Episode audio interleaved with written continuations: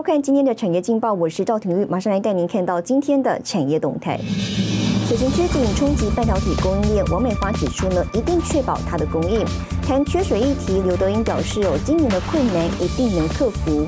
苹果 Mini LED 背光产品上市有望推升巨基驱动晶片出货，而台泥直利率呢，可望达百分之七，不过法人预估获利压缩股价。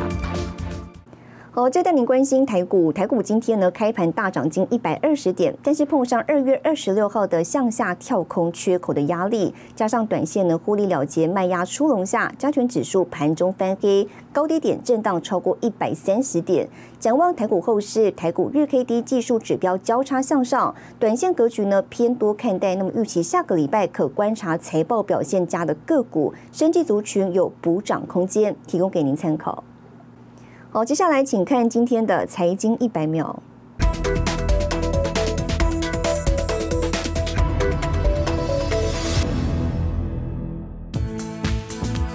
外媒彭博社和路透社的报道指出，拜登政府已经通知部分华为供应商将收紧以前批准的出口许可证条件，禁止向华为出口用于或搭配五 G 装置的零组件，包括半导体、天线和电池。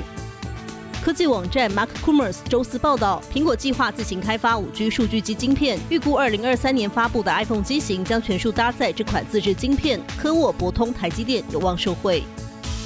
美国财经巴龙周刊报道指出，若台湾水情持续吃紧，半导体产业将会受到严重冲击。对此，行政院长苏贞昌和经济部长王美花十二日都作出回应。经济部允诺调度节水，盼到五月底都还能供应民生和产业用水，并说晶片制造等科技产业是台湾强项，经济部会确保能够供应。金融时报报道，中国短影音应用城市 TikTok 十一日在巴基斯坦被禁用，理由是平台内容不道德、令人反感为由。这是自印度去年夏季封锁 TikTok 以来，TikTok 再次在南亚遭禁。新唐人雅哈电视整理报道。疫情改变人们的生活习惯，带动非接触商机成长，也加速了去 PC 化发展。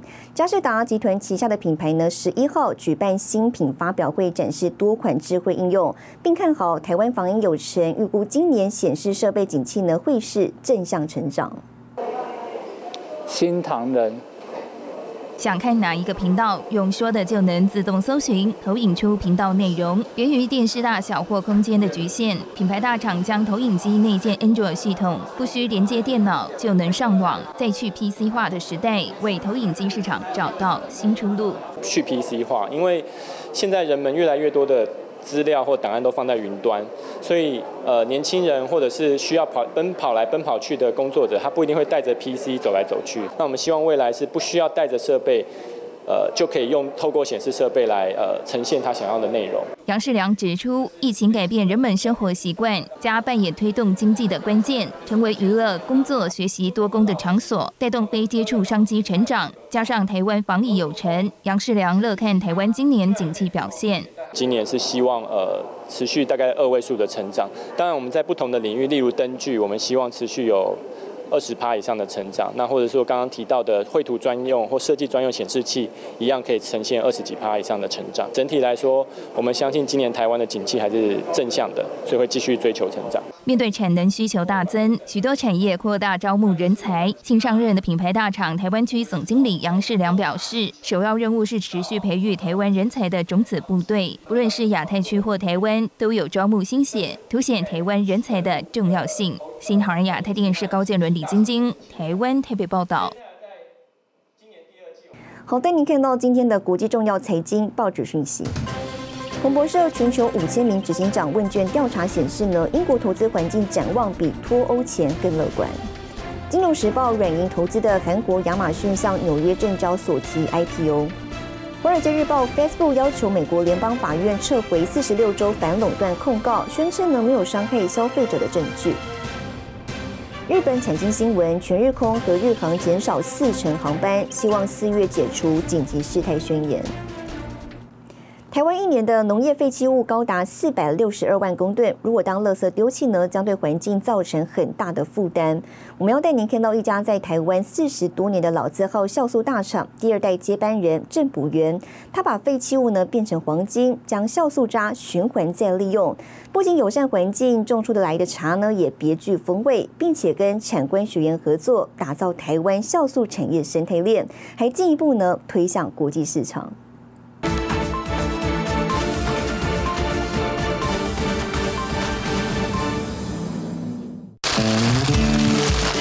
茶农细心施肥，用酵素发酵后的果渣作为肥料，使茶树充分吸收酵素肥中的养分，把酵素渣变黄金，循环再利用，是台湾酵素大厂第二代接班人郑补元友善环境的做法。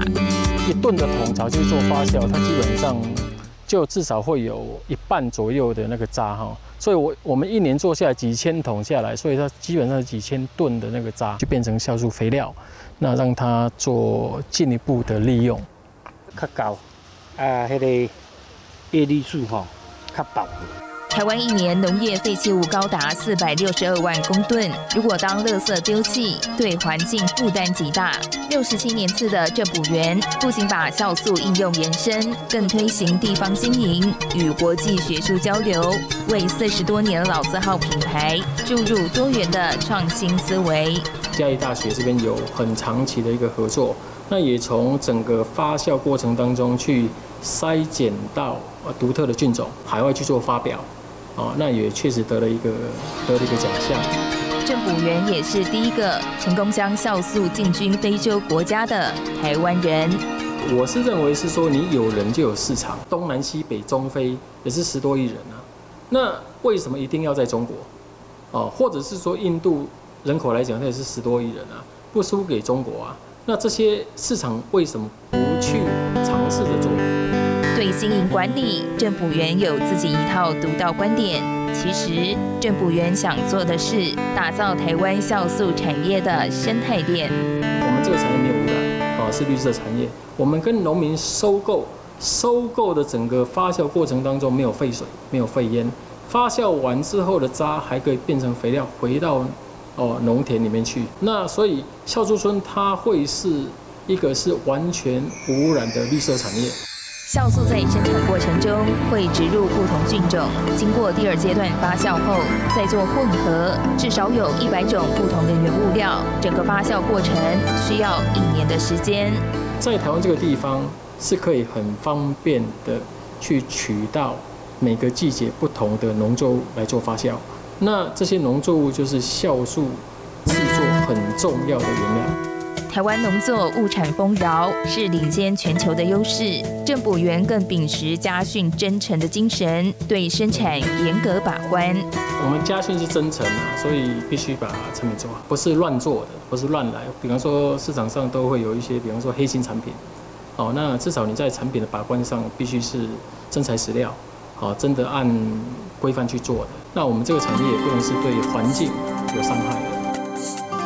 四十年前，郑补元的父亲，第一代创办人郑金正，到日本学习酵素工艺后，在台湾延续扎根。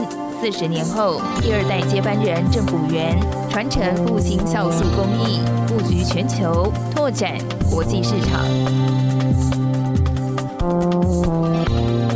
好，带您看到下周有哪些重要的财经活动。十七号，美联储宣布利率决议；三月十七号，开发金华硕线上法说会；三月十八号，英国央行、台湾央行宣布利率决议；三月十九号，日本央行公布利率决议。谢谢您收看今天的产业劲报，我是赵廷玉，我们下周再见。